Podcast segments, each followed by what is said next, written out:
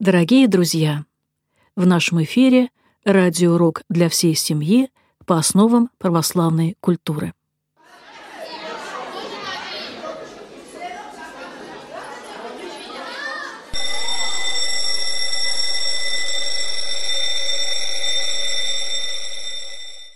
Здравствуйте. Садитесь, пожалуйста, поудобнее.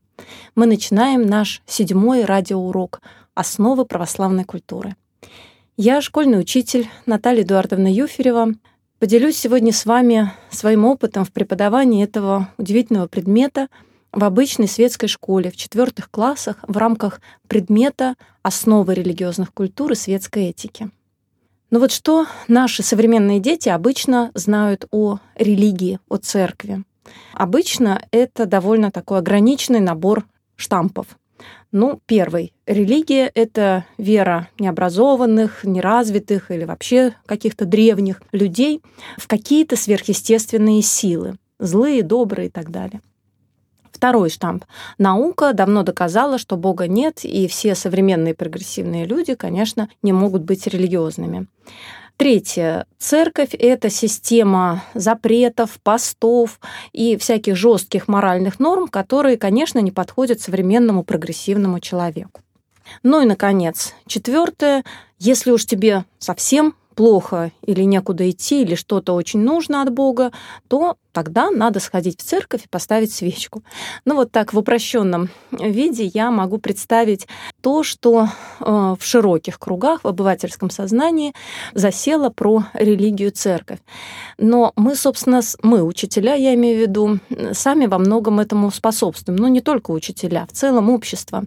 И я сейчас хочу вам привести пример, как в шестом, например, классе на уроках обществознания или даже на таких уроках, которые сейчас ввели основы духовно-нравственной культуры народов России, рассказывают и раскрывают тему которая звучит так «Общество и религия». Я приведу цитаты из рабочего листа одного учителя, не петербургского, но это не важно, я не буду называть ее фамилию, потому что, ну, наверное, это очень хороший учитель, но просто вот таким образом она раскрывает эту тему. Мы, учителя, порой э, сами настолько вот стараемся быть толерантными, ну, в кавычках я употребляю это слово, потому что часто мы просто этим словом э, прикрываем нашу неграмотность в области религиозной культуры. Так вот, мы настолько толерантны, стремимся настолько быть светскими, настолько не задеть э, чувств неверующих людей, что мы не можем объективно и как-то с чувством рассказать детям о красоте и глубине той системы религиозных взглядов, которая лежит в основе всей нашей культуры, русской культуры, да и всей европейской культуры. Мы как-то очень аккуратно обходим эту тему, но смотрите, как, например, рассказывает, раскрывает тему общества и культура один хороший учитель, учитель обществознания в шестом классе.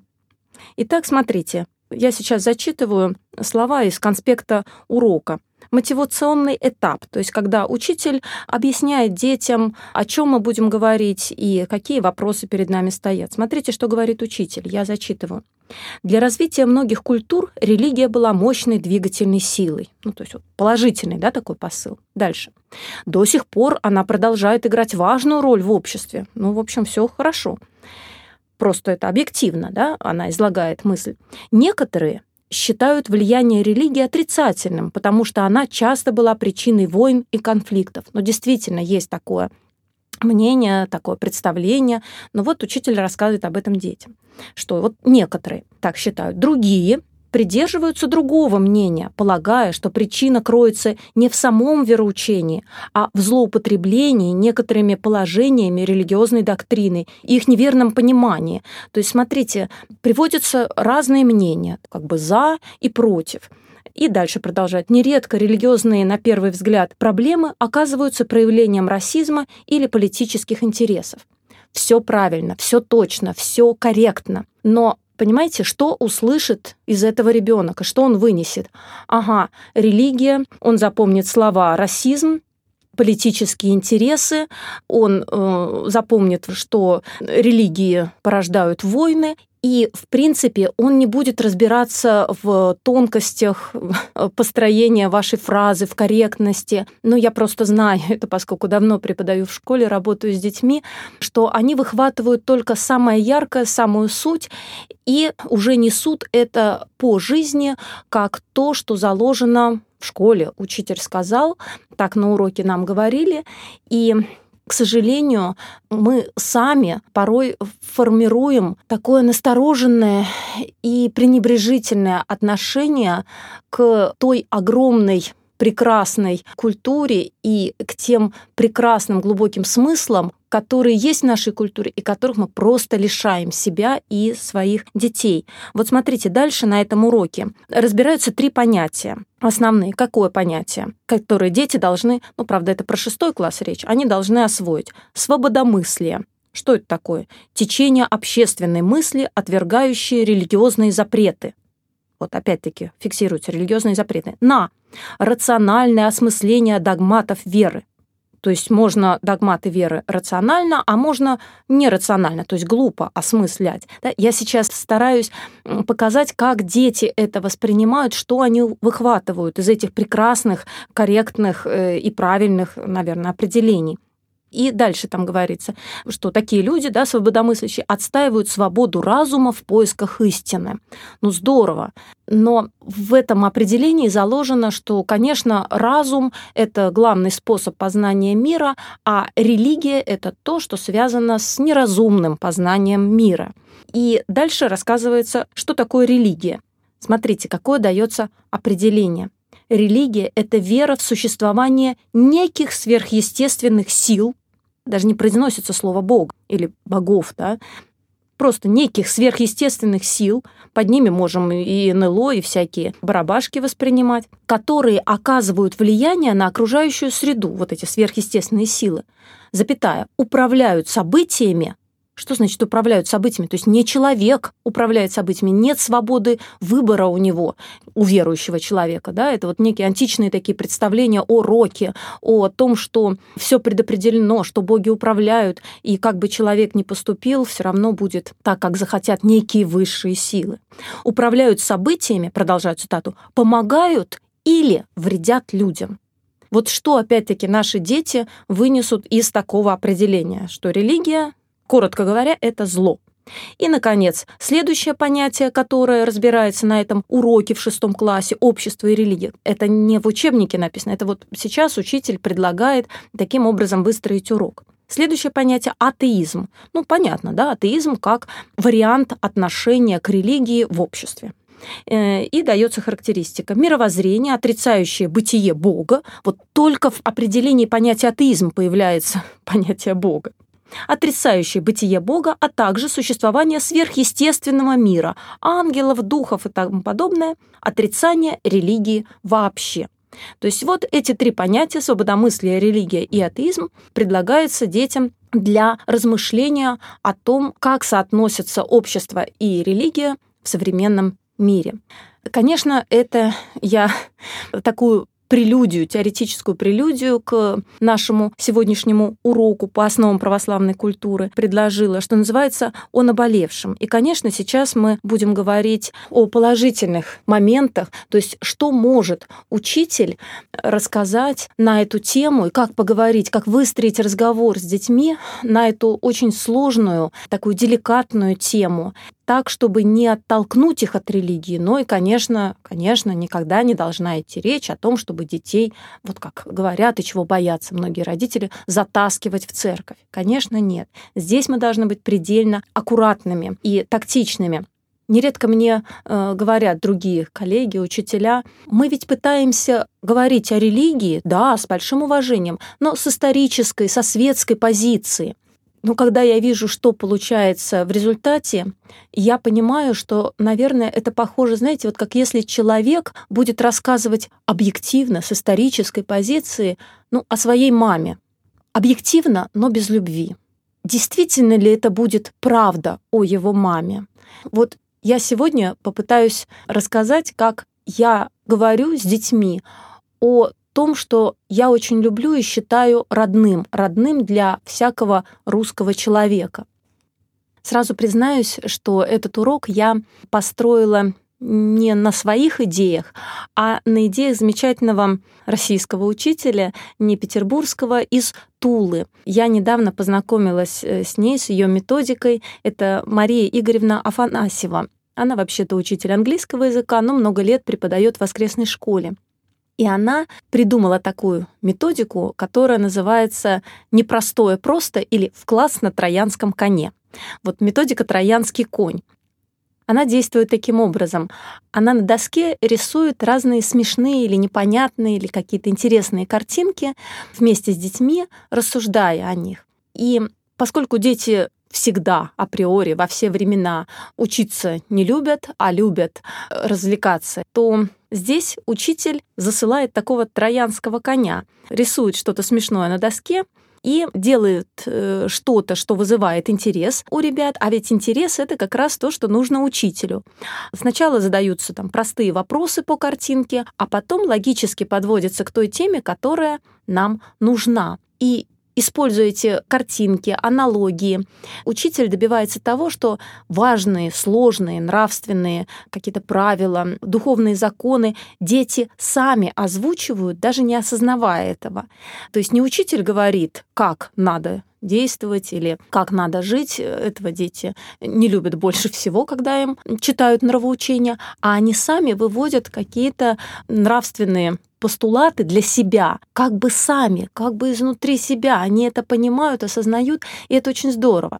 Я сама люблю рисовать на доске какие-то схемы, какие-то картинки, люблю объяснять сложные вещи через образы, но вот Мария Игоревна, она ввела это прямо в такую систему. И для того, чтобы поговорить с детьми на уроке основы православной культуры, поговорить с ними на тему вообще, зачем люди входят в церковь, зачем это нужно, почему это для кого-то важно, а для кого-то не важно.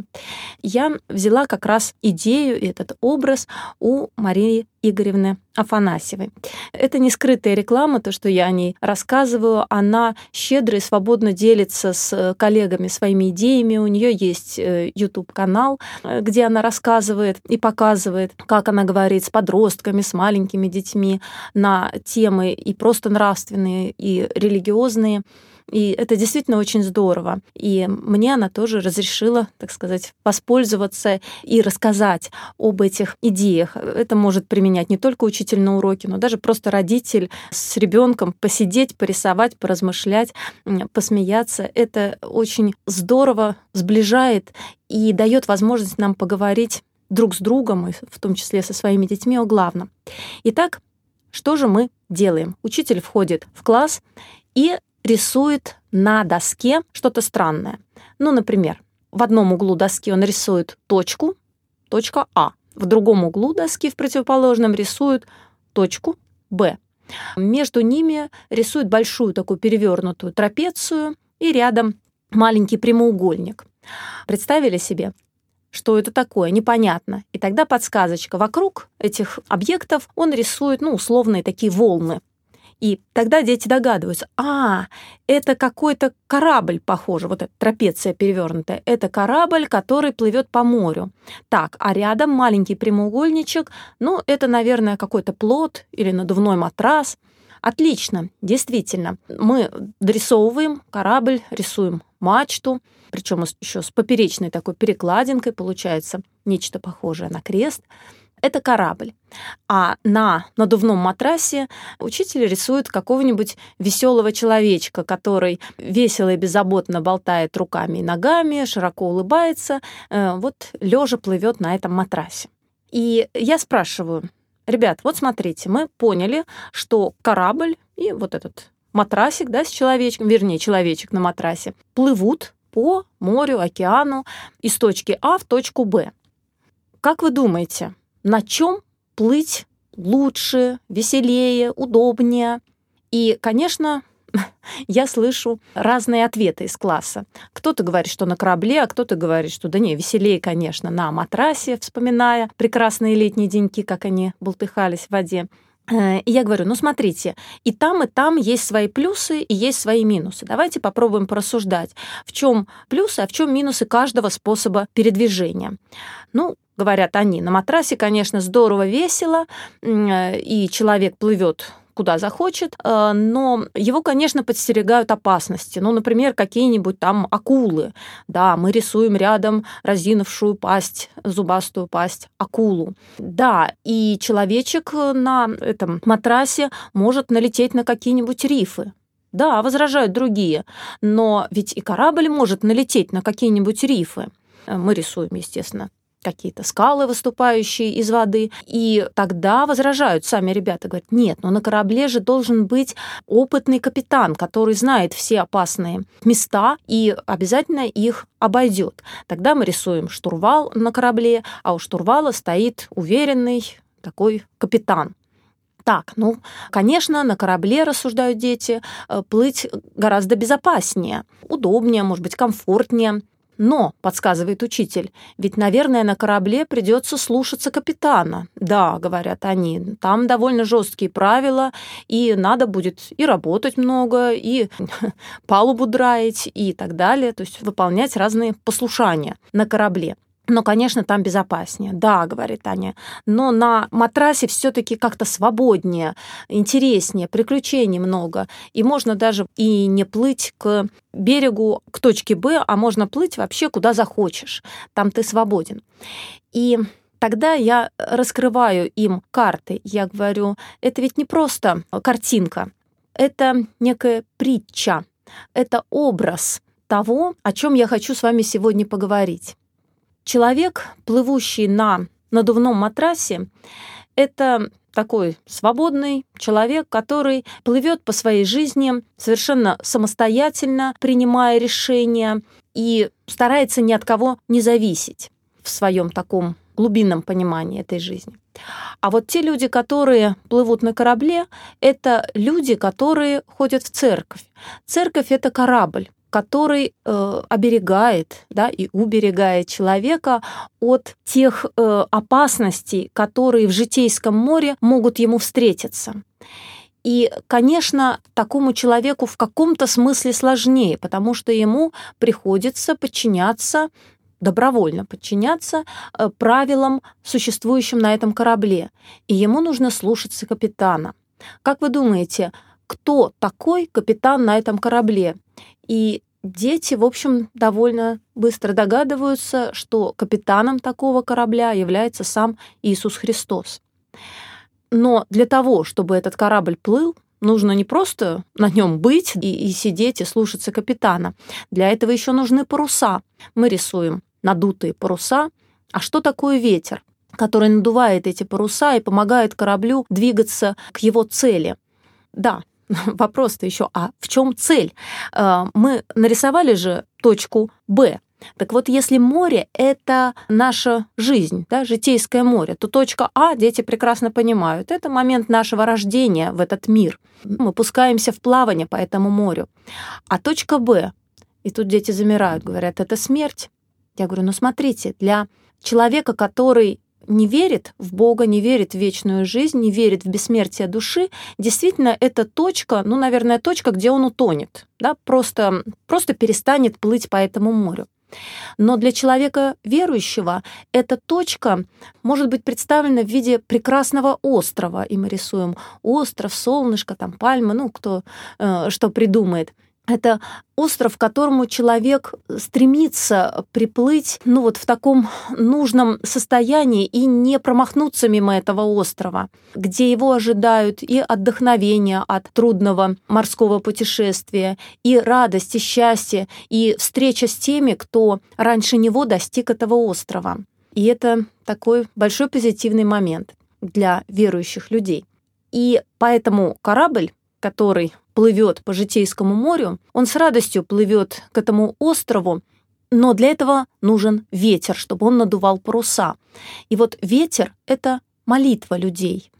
Но что делать, если у людей или у человека конкретного, ну, скажем, нету времени, сил, э, навыков э, или еще тысяча причин, почему он не может помолиться? То как кораблю двигаться? И тогда дети говорят, а, так есть же весла. И мы рисуем тогда такие вот кружочки на корабле. Это отверстия, в которые просунуты весла. Но чтобы весла действовали, нужны гребцы. Мы их не видим, они где-то внутри сидят корабля и гребут. Что же это за гребцы такие? И я им рассказываю, гребцы — это святые, это ангелы хранители, которые есть у каждого человека. Дети, правда, часто называют не ангелы-хранители, а ангелы-телохранители.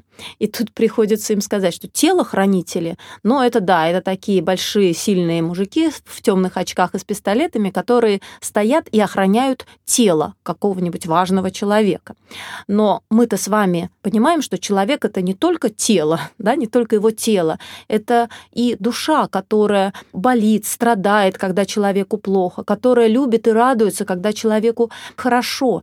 И, пожалуй, это самое дорогое в человеке, что следует беречь и хранить. Поэтому у людей верующих, верующих в то, что у них есть душа, есть представление и об ангелах-хранителях, а также о святых покровителях, которые тоже заботятся о человеке, даже когда ему тяжело и он не может обратить свою душу к Богу, обратиться с молитвой. И детям очень интересно узнавать, что каждое их имя связано с каким-то святым. А, вы бы видели, с каким интересом там мальчик Семен, например, выслушивает историю о старце Симеоне, который не поверил пророчеству, и был обречен жить очень долго, больше 300 лет. И они говорят, ну что же в этом плохого? И вот мы рассуждаем, что в этом плохого, почему человеку, теряющего да, вокруг своих друзей, близких и продолжающему жить, очень тяжело, и с какой радостью он встречает и берет на руки обещанного Спасителя и радуется исполнению пророчества. Или там Ваня узнает и слушает, что Иоанн — это имя, например, любимого ученика Иисуса Христа, ну и так далее. Да, Ксении узнают, что, оказывается, их святая вообще тоже жила в Петербурге. Очень многие дети не знают э, значения своих имен и не знают о том, какие люди святые носили эти же самые имена. И здесь мы говорим, что на корабле еще есть такие скрытые помощники, которые всегда помогут этому кораблю, на котором плывут верующие церковные люди, выплыть к желанному острову. Но дети говорят, а если человек не захочет плыть на этом корабле, он может прыгнуть в море? Я говорю, конечно, может. Его на корабле никто цепями не приковывает. Он может прыгнуть в море, может поплавать, может попробовать самостоятельно. А обратно он сможет вернуться? Я говорю, конечно, с корабля ему в любой момент, когда он захочет, могут скинуть что? Спасательный круг. Да, и мы рисуем спасательный круг. Что же это за спасательный круг? Это таинство церкви. Конечно, э, мы с детьми на уроках основы православной культуры только начинаем говорить о вере, о церкви, и, конечно, мало еще кто из них знает, что такое таинство. Но кое-кто из ребят вспоминает, а, в церкви есть, где про грехи свои рассказать. Я говорю, да, таинство исповеди или покаяния, когда человек может раскаяться в том, что он наделал вне этого корабля, может быть, что-то плохое и опасное, и э, тогда его обязательно простят и примут снова на корабль, и он снова будет в безопасности. И мы говорим о том, что действительно есть такие люди, которые то спрыгивают с корабля, когда им кажется, что все хорошо и море спокойно, то, как только сталкиваются с какими-то опасностями, опять снова кричат «помогите, спасите» и спасают его на этом корабле. И в конце концов человек так или иначе добирается до точки Б. Но что это будет за точка? Будет ли это желанный остров или просто он пойдет на дно морское? Это уже свободный выбор самого человека. Куда он плывет, с кем он плывет и на чем он плывет. И вот после такого урока, после таких рассуждений дети уходили у меня вдохновленные. Они задавали очень много вопросов, они много начинали мне рассказывать, потому что, конечно, у каждого какой-то свой опыт э, семейный. Ну, пока еще семейный, да, это дети где-то 10 лет и кто-то уходил задумчивый. И я думаю, что, наверное, это и есть главный результат этих уроков в школе. Мы никого насильно никуда не затаскиваем. Мы им рассказываем в таких понятных, доступных и интересных для них образах, что есть наша жизнь. И, пожалуй, это один из немногих предметов, если не единственный предмет в школе, где с детьми об этом действительно, реально разговаривают. И вот после таких уроков дети начинают задавать такой свой самый частый вопрос, который я от них слышу. Почему? Почему такие уроки только один раз в неделю? Но на этом наш с вами сегодняшний радиоурок завершается, и мы встретимся с вами на следующей неделе, на следующем уроке. Всего доброго, звенит звонок.